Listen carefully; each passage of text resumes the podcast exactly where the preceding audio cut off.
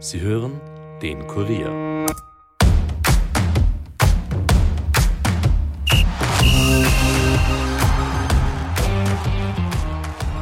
England ist das Mutterland des Fußballs, die Premier League die beste Liga der Welt. Bis in die vierte, fünfte Liga kann man hier volle Stadien und ansprechenden Fußball erleben. Viele österreichische Fußballfans fliegen extra für solche Fußballerlebnisse wochenendweise auf die Insel. Lee Wingate hat den umgekehrten Weg eingeschlagen. Seit zehn Jahren lebt der Engländer in Österreich. In seinem Podcast The Other Bundesliga berichtet er gemeinsam mit seinen Kollegen Tom Middle und Simon Clark regelmäßig über das Geschehen in der Admiral Bundesliga. Warum sie das machen und was für ihn das Besondere am österreichischen Fußball ist, erzählt er in dieser Podcast-Folge. Mein Name ist Caroline Krause-Sandner und ihr hört die Kurier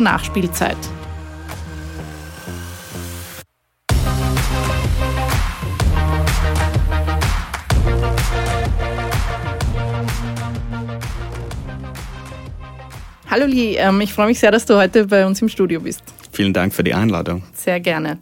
Ja, Lee, du kommst aus England, aus der Nähe von London, lebst seit zehn Jahren in Österreich. Vor etwas mehr als fünf Jahren hast du den Podcast mit zwei Freunden oder Bekannten damals noch, die der Bundesliga gestartet. Vielleicht kannst du uns kurz erzählen, wie es dazu gekommen ist. Ja, natürlich. Also ich war schon aktiv im Fußball. Ich arbeite seit ungefähr einem Jahrzehnt als Fußballübersetzer für ein paar deutsche Bundesligisten. Und dann in Österreich wollte ich ein bisschen mehr das Land, in dem ich wohne, entdecken und äh, die Fußballkultur entdecken auch. Und äh, deshalb habe ich dann mit, mit zwei Freunden die Entscheidung getroffen, dass wir über die österreichische Bundesliga sprechen würden. Wir haben uns damals ein billiges Mikrofon geholt, dann äh, Bettwäsche aufgehängt, um die Schalldämmung zu verbessern und dann haben wir angefangen, über eine Liga zu sprechen, die wir damals wirklich nicht gekannt haben und dann fünf Jahre später machen wir das äh, immer noch. Äh, wir sind jetzt akkreditierte Journalisten. Wir arbeiten mit der Bundesliga und mit seinen Vereinen zusammen und ähm, ja, ich, ich habe damals nicht erwartet, ähm, was eigentlich daraus kommen würde. Mhm. Äh, ihr seid schon sehr bekannt in, in Fußballkreisen. Wenn du sagst, äh, du, du hast ja nicht erwarten können, was da rauskommt, ich glaube, es kann sich sehen lassen und hören lassen. Weißt du noch, was das erste Match war, das du in Österreich gesehen hast? Gute Live? Frage. Ja. Ähm, das war vor der Podcast-Zeit. Ich glaube, ich bin mit einem damaligen Arbeitskollegen zu einem Spiel vom Austria Wien äh, gegangen. Ähm, aber ich weiß nicht, wer, wer der Gegner war. Ehrlich gesagt, das ist so lange her. Ähm, ich war auch sehr oft bei äh, Wiener Sportclub spielen, weil meine, meine Vermieterin damals war ein Fan von äh, Wiener Sportclub und ähm, ich war, also ich habe sie oft im Stadion gesehen. Aber ich war, also jetzt war ich in fast allen Stadien. Mhm. Wiener Sportclub, warst du da auf der Friedhofstribüne mit Schlüsselbund und allem drum und dran? Genau, das ist eine besondere Atmosphäre. Also das, das Derby of Love. Es ist eigentlich schade, dass wir also jetzt die, die Derbys nicht mehr haben. Äh, aber ja, das ist eine tolle Atmosphäre, ein, ein toller Verein. Ähm, alle Vereine waren uns sehr freundlich und haben es ein, eigentlich ein bisschen kurios gefunden, dass drei Engländer also dann, dann zu den Spielen gehen wollen. Aber ja, ich war oft im, im, in der Friedhofstribüne. Ja, eben das, du hast es jetzt gerade angesprochen, England, Mutterland des Fußballs, tolles Niveau von, von Premier League bis, bis in die zweite, dritte, vierte Liga. Was ist denn da dann der Reiz für dich an dem österreichischen Fußball? Ist das, äh, ist das dann überhaupt äh, gut oder spannend oder schön für dich zum Ansehen? Ja, also die, die Frage, die wir oft bekommen, ist, also wer interessiert sich dafür? Äh, also wer will, also wer will das hören? Aber für mich ist die, die österreichische Liga sehr interessant, also hauptsächlich, weil ich hier wohne und ich kann zu den Spielen gehen, aber auch ich habe wirklich äh, die Liebe für den englischen Fußball ein bisschen verloren in den letzten Jahren. Ähm, man hat wirklich jetzt das Gefühl, es geht nur ums Geld. Und mit der ganzen Situation mit der Super League habe ich auch wirklich den Eindruck bekommen, dass also den Vereinen die Fans wirklich egal sind. Und das finde ich schade. Und hier in Österreich fühlt das sich authentischer an. Und ähm, ja, äh, ich habe auch das Gefühl, dass ich ähm, ein bisschen einen Blick in die Zukunft bekomme, weil es gibt hier so viele junge Spieler, besonders bei, also beim Red Bull Salzburg, aber auch bei anderen Vereinen. Also es gibt sehr viele verschiedene Gründe, warum ich den österreichischen Fußball liebe. Mhm. Also du verfolgst dann auch äh, Spieler, die du hier beobachtet hast ähm, und, und die, du, die du hier irgendwie als junge, aufstrebende Spieler gesehen hast, wie sie dann im internationalen Fußball ankommen. Wer fällt dir da konkret ein? Also äh, am Anfang Sadio Mane, mhm. also ich habe ihn bei Salzburg gesehen und dann also in, in, in letzter Zeit Erling Haaland natürlich. Ähm, jeder redet jetzt über ihn in England und ich kann sagen, ich habe ihn im Spiel Admira Wacker gegen Red Bull Salzburg gesehen im, im Jahr 2019. Hat er da ein Tor geschossen? Nein, er, war, er hat wirklich schlecht gespielt an diesem Tag. Es gibt viele Spieler, Dominik Soboslai auch. Ich will nicht nur Salzburger Spieler nennen, aber es sind ähm, Salzburger Spieler, an die ich hauptsächlich denke. Ja. Aber jetzt zum Beispiel Sturm Graz dann auch mit Heulund mhm, oder, oder Spieler, die dann in der deutschen Bundesliga landen vielleicht. Mhm. Ja. Ich habe ein Interview mit Rasmus Heulund gemacht, als er immer noch in Graz war. Und er hat damals gesagt, es ist mein Traum, für Manchester United zu spielen.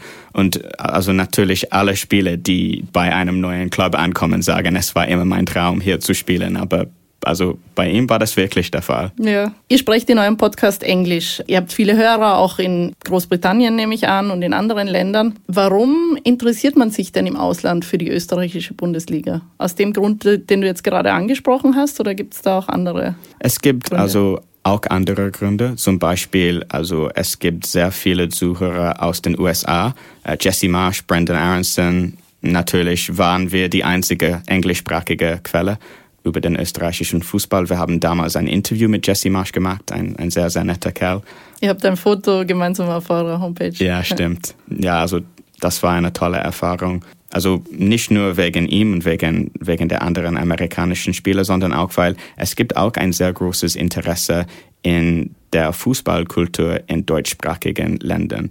Ähm, nicht nur Deutschland, sondern auch Österreich. Ich kenne Leute in den USA, die eine Woche lang nach Deutschland und Österreich fliegen, nur um Fußball zu sehen. Und vielleicht klingt das ein bisschen komisch für die Zuhörer, aber es ist so. Ähm, es gibt sehr viele sogenannte Groundhoppers, mhm. die, die, die sehr weit kommen, um Spiele zu sehen. Äh, ich kenne einen, Christian, ähm, er ist ein Fan vom FC Pinzgau Saalfelden mit diesem, also Fan-Owned Club. Fan-based, ja, ja. oder Fan-Owned, ja. Und schaut Spiele von Salzburg, dann Spiele in Wien und dann fliegt zurück nach den USA. Also es gibt viele Leute, die, die das machen. Ja, apropos Groundhopping, du hast vorher erwähnt, dass du mittlerweile in allen Bundesliga-Stadien in Österreich warst. Was war dein letztes, das, das noch gefehlt hat? Äh, Blau-Weiß-Linz. Also als Aufsteiger äh, war ich noch nicht da. Ähm, ich war dann beim Linzer Derby in, im November. Und ich fand eigentlich, also das Stadion ist ziemlich klein, aber die Akustik ist wirklich toll. Und die Atmosphäre war, war wirklich, wirklich gut. Ich war dann zwei Monate früher war ich in Wolfsberg und das ist wirklich nicht einfach zu erreichen von ja. Wien aus. Und dann äh, im Jahr zuvor waren wir in den beiden äh, Vorarlberger Stadion. Und mhm. da, das hat mich wirklich beeindruckt beeindruckt. Im, im Stadion, im Stadionumlauf gibt es dann äh, diese, diese Fangemeinde und diese Fanzones, die ich in anderen Stadien nicht gesehen habe. Also ähm, ja, alle, alle Stadien in Österreich haben ähm, was Positives. Mhm. Hast du einen Favoriten? Egal ob jetzt wegen der Architektur oder wegen der Lage oder wegen dem Ausblick oder wegen ähm, der Stimmung vielleicht? Also oh, ich versuche immer neutral zu bleiben, aber wenn ich, wenn ich eine ehrliche Antwort gebe, das Allianz Stadion ist meiner Meinung nach das beste Stadion in Österreich. Die Atmosphäre, die Fans, die Choreos, wirklich beeindruckend. Ich war also ähm, letzte Woche beim OFB Cup Viertelfinale gegen St. Pölten und ich habe einen Freund mitgenommen. Also er ist ein Profifußballer in Mongolien mhm. und der macht eine wahnsinnige Radtour jetzt von Mongolien nach Old Trafford, um ein Spiel von Man United zu sehen. Und er ist dann durch Wien gekommen und er hat nie ein Spiel außerhalb Mongolien gesehen. Und ich habe ihn dann zum Rapidspiel gebracht und er konnte es nicht glauben. Also seine Augen also er hat so viele Fotos genommen von den Fans, von den, von den Choreos. Also ich würde sagen, Rapid ist, ist natürlich beeindruckend. Mhm. Kurzer, ähm, kurzer Einwurf. Dieser Freund kommt auch in deinem anderen Podcast vor, glaube ich, mhm. ähm, im Sweeper, auf den wir nach, nachher noch kurz zu sprechen kommen. Du hast jetzt die Fans erwähnt. Wie ist das denn? Also in, in Österreich eben, du hast erwähnt, es gibt Choreografien, es gibt Bengalos. Wenn man jetzt an die an das Cup-Finale letztes Jahr denkt, eigentlich eine unfassbare Feuershow. Mhm. Das alles sieht man ja in englischen Stadien nicht mehr oder nicht, weil, mhm. weil das verboten ist. Was ist deine Meinung dazu? Macht das ein anderes Fußballerlebnis? Ist das völlig unnötig, deiner Meinung nach? Oder, oder wie denkst du darüber? Es schaut natürlich cool aus für die Fotos. Vielleicht ist meine Meinung bei bei Fußballfans nicht so beliebt, aber wir sagen auf Englisch, it's fun until it's not. Also es macht Spaß, aber dann, wenn es eine Verletzung gibt, dann, dann natürlich ist das, das äh, was Ernstes. Ähm, ich bin dagegen, ehrlich gesagt. Schaut cool aus, aber ist gefährlich. Etwas anderes, wo, wofür österreichische Stadien ähm, in, vor allem im letzten Jahr ein bisschen Bekanntheit bekommen haben, international oder insbesondere in England, ist der Zustand des Rasens. Mhm. Es war anscheinend äh, im vergangenen Jahr sehr schwierig für österreichische Platzwarte, den Rasen instand zu halten, was sich insbesondere bei dem Spiel äh, Lask gegen Liverpool sehr prominent verbreitet hat. Mhm. Trainer Klopp hat damals äh, den Rasen als Wiese bezeichnet und ich glaube, du hast damals an der Seitenlinie auch gestanden, um, um einen anderen Job auszuüben. Mhm. Erstens, wie hast du das erlebt oder wie hast du den Rasen gefunden und hast du so ein bisschen mit, mitgekriegt, was das dann in England durch die, durch die Anwesenheit von, vom FC Liverpool, was das dort für eine Diskussion ergeben hat oder hat man das dann, ist das sofort wieder untergegangen? Ich habe ehrlich gesagt damals auf der Seitenlinie den Zustand des Rasens nicht so sehr bemerkt, weil man, weil man ist ganz unten, also man hat den, den Blick, der, der Blick ist nicht besonders gut ähm, und ich war da damals so fokussiert auf den Job, den ich gemacht habe. Also das war mir damals nicht so bewusst. Ich muss sagen, also Jürgen Klopp hat einen, einen Ruf, er ist immer böse, wenn er verliert oder wenn etwas nicht perfekt in seine Richtung geht. Ähm, auch mit Medien vertreten in, in England ist er, ist oft böse, wenn Liverpool verloren hat. Also vielleicht ist das ein bisschen übertrieben, aber natürlich die Verhältnisse in England sind anders. Alles ist perfekt. Es gibt so, so viel Geld. Die Stadien sind perfekt. Also alles ist perfekt. Also wenn etwas vielleicht nicht genauso gut ist, dann, dann fällt das ihm auf. Mhm. Also es ist keine Wetter- oder, oder Winterfrage, sondern es ist eine Frage des Geldes, so wie vieles im Fußball. Es ist nur meine Meinung, aber ja, ich würde schon, schon sagen. Glaubst du allgemein, dass du als Außenstehender mit dem Blick auf den österreichischen Fußball äh, in, in Debatten im österreichischen Fußball vielleicht einen anderen Blick hast? Also wenn ich jetzt denke an die Kritik an Red Bull oder die eben deren finanzielle Dominanz, die Debatten über den VAR in Österreich, TV-Übertragungen. Siehst du diese Dinge vielleicht manchmal ein bisschen anders, weil du nicht diesen emotionalen Blick des in Österreich aufgewachsenen ewigen Rapid-Fans oder ewigen Sturm Graz-Anhängers hast? Das kann schon sein. Ja, ich ähm, natürlich, ich kenne die ganze Geschichte des österreichischen Fußballs nicht. Wir machen das erst seit fünf Jahren. Also vielleicht, also die anderen kennen die Geschichte viel besser ähm, ob ich einen anderen Blickwinkel habe. Äh, ich, ich versuche immer neutral zu sein. Ich habe ehrlich gesagt keinen Lieblingsverein in Österreich. Aber jetzt bekommen wir ziemlich viele Kommentare auf Twitter. Ah, ihr seid immer bei Rapid spielen oder ihr seid pro Red Bull. Also sie glauben, wir sind pro alle Vereine. Und ich glaube, das zeigt, dass wir wirklich dann einen guten Job machen, neutral zu bleiben. Mhm. Ob ich als Außenseiter einen anderen Blickwinkel habe, das weiß ich nicht, ehrlich gesagt. Es, es wirkt manchmal so, finde ich, also mhm. dass man, dass man da wirklich sehr, sehr neutral, ähm, dass das jetzt sehr neutral berichtet wird auf mhm. eurem Podcast, ja. Apropos anderer Blickwinkel, also du hast ja auch noch einen anderen Podcast, ich mhm. habe es vorher gerade erwähnt, der, der heißt The Sweeper, der gibt ähm, dem englischsprachigen Fußballfan so ein bisschen einen, einen schrägen Einblick teilweise auf äh, Geschichten, die in vielen anderen Ländern, in vielleicht Ligen, die man nicht so beobachtet, in den, in den Mainstream-Media wie, wie ist es dazu gekommen und wie, wie, wie holst du dir auch die Informationen zu, zu diesen Geschichten? Also es ist eigentlich wegen unserem Other Bundesliga Podcast passiert, weil ich habe damals erkannt, es gibt so viel Interesse in Ligen außerhalb der Top 5 Ligen. Also es gibt in so vielen Podcasts äh, gibt es einen Fokus auf England, Frankreich, Deutschland, Spanien, Italien. Aber es gibt so viel Interesse und es gibt wirklich keine anderen Podcasts, die wirklich einen Fokus auf alle Länder machen.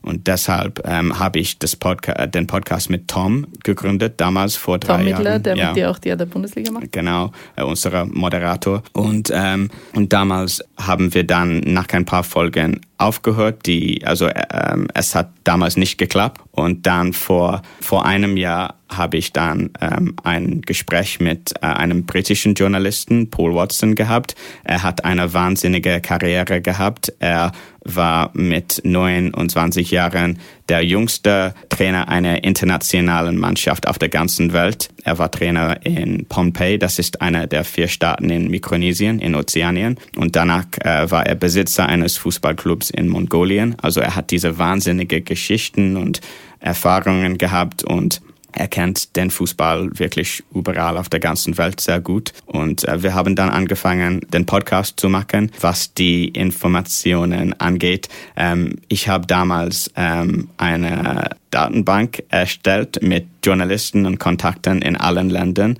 Und deshalb, ob es in Gibraltar ist oder in San Marino, können wir jetzt mit jemandem reden, der uns Infos geben kann.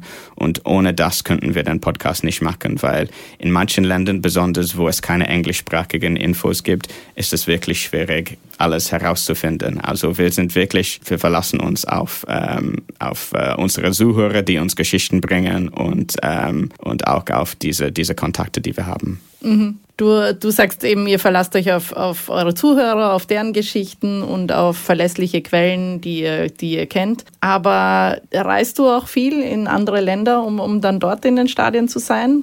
Also das hat sich in letzter Zeit geändert. Ich reise jetzt viel mehr. Ich war vor zwei Wochen in Madeira. Mhm. Es gab ein Derby auf der Insel zwischen zwei Mannschaften in der zweiten Liga, National und Maritimo.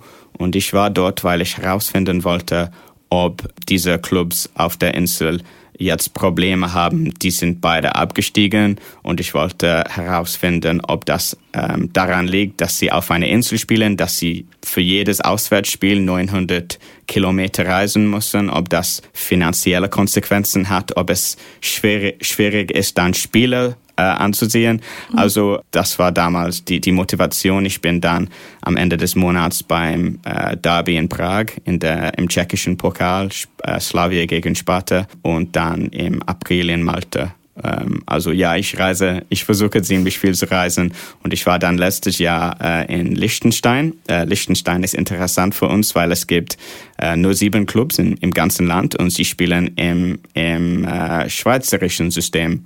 Der österreichische Fußballfan oder zumindest der Wiener Fußballfan weiß das ganz gut. Ähm, weil, natürlich, ja. Weil ähm, der FC Vaduz natürlich sehr ähm, in Erinnerung geblieben ist. Ja, ich war damals im Stadion. Ja, und ähm, ich bin dann, ich habe also äh, versucht, äh, alle Stadion innerhalb von 24 Stunden zu Fuß zu besuchen. Und Liechtenstein ist viel größer, als ich mir gedacht habe. Also 158 Quadratkilometer, glaube mhm. ich. Und ich habe das geschafft innerhalb. Hast du geschafft innerhalb ja, von 24 Und ich habe das ganze Land gesehen, aber ob es sich gelohnt hat, weiß ich nicht.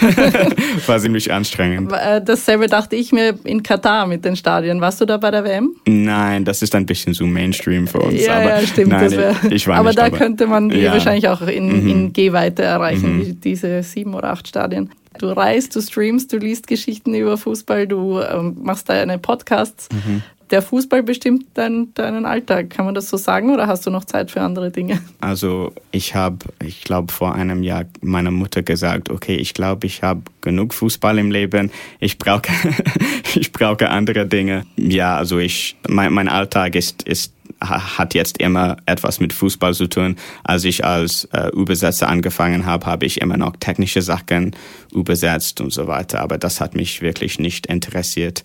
Also jetzt, ich, ich arbeite ziemlich oft, wenn es Spiele gibt und das bedeutet oft am Abend und am Wochenende. Wie, wie du natürlich weißt, das ist, kann ein bisschen anstrengend sein, aber ich würde es nie ändern. Ich, ich habe so viel Glück gehabt, dass, dass ich ähm, das jetzt als Job habe. Es wäre zwar ein schöner Abschluss, aber ich habe trotzdem den Plan gehabt, nochmal zurück nach Österreich zu kommen mhm. mit meinen Fragen. Und zwar zum Nationalteam, über das ihr ja auch berichtet. Die Europameisterschaft steht an, für viele das, das Highlight des Fußballjahres. Mhm. Welche Chancen gibst du Österreich? Ich meine, sie sind in einer schweren Gruppe mit Frankreich, den Niederlanden und vielleicht dann auch noch Polen oder Wales. Mhm. Ähm, oder Finnland oder Estland. Wie, wie, wie, siehst du dieses aktuelle Nationalteam? Ihr sprecht ja auch manchmal über Ralf Rangnick, der ist, glaube ich, Trainer des Jahres geworden in eurem Podcast. Also, äh, ja, ich glaube schon, ja. Welche Chancen hat das hm. österreichische Team? Also ich muss zuerst sagen, ich freue mich so sehr, dass Franco Foda nicht mehr der Trainer ist. Ich finde, es gibt in Österreich so viele Spieler mit sehr, sehr hohem Potenzial, die in den besten Ligen Europas spielen und auch in der österreichischen Bundesliga. Und ich glaube, er hat sie immer ein bisschen zurückgehalten. Und jetzt mit Ralf Raniek, man sieht die, die aktuellen Ergebnisse und die Leistungen gegen wirklich gute Mannschaften. Das ist so beeindruckend. Ich kann mich immer noch an sein erstes Spiel gegen, ich glaube, Kroatien erinnern. 3 zu 0 im, in Kroatien. Und ja, ich finde, bei dieser EM natürlich ist die Auslosung sehr schwierig, aber ich glaube, dass es könnte Österreich in die Karten spielen, weil diesem aggressive, mit diesem aggressiven hohen Pressing und mit diesem schnellen Umschaltspiel könnte es nützlich sein, wenn Österreich nicht gegen tiefsitzende Mannschaft spiel, spielt und dann gegen Mannschaften, die auch nach vorne spielen. Ich glaube, dann können sie die offensiven Qualitäten ein bisschen besser zeigen. Also ich glaube, es gibt eine gute Chance, durch diese Gruppe zu kommen, äh, besonders weil jetzt gibt es diese Situation, wo der Drittplatzierte, also die, die drittplatzierte Mannschaft äh, sich qualifizieren kann.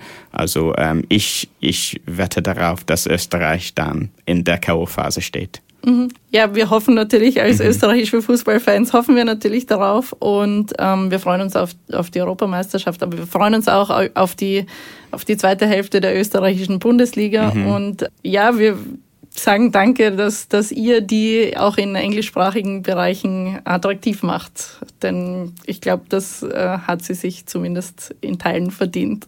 Danke, ja, wir müssen auch äh, Danke sagen, danke für diese Einladung und danke an alle, die, die unseren Podcast hören und, und, und die das interessant finden. Also ähm, ja, wenn ihr, wenn ihr Lust habt, ein bisschen Englisch zu üben und auch unsere Perspektive der österreichischen Bundesliga ähm, zu hören, dann, dann ja, ihr, ihr sollt reinhören. Lee Wingate, vielen, vielen Dank für, für dein Kommen ins Studio. Hat mich sehr gefreut. Vielen Dank.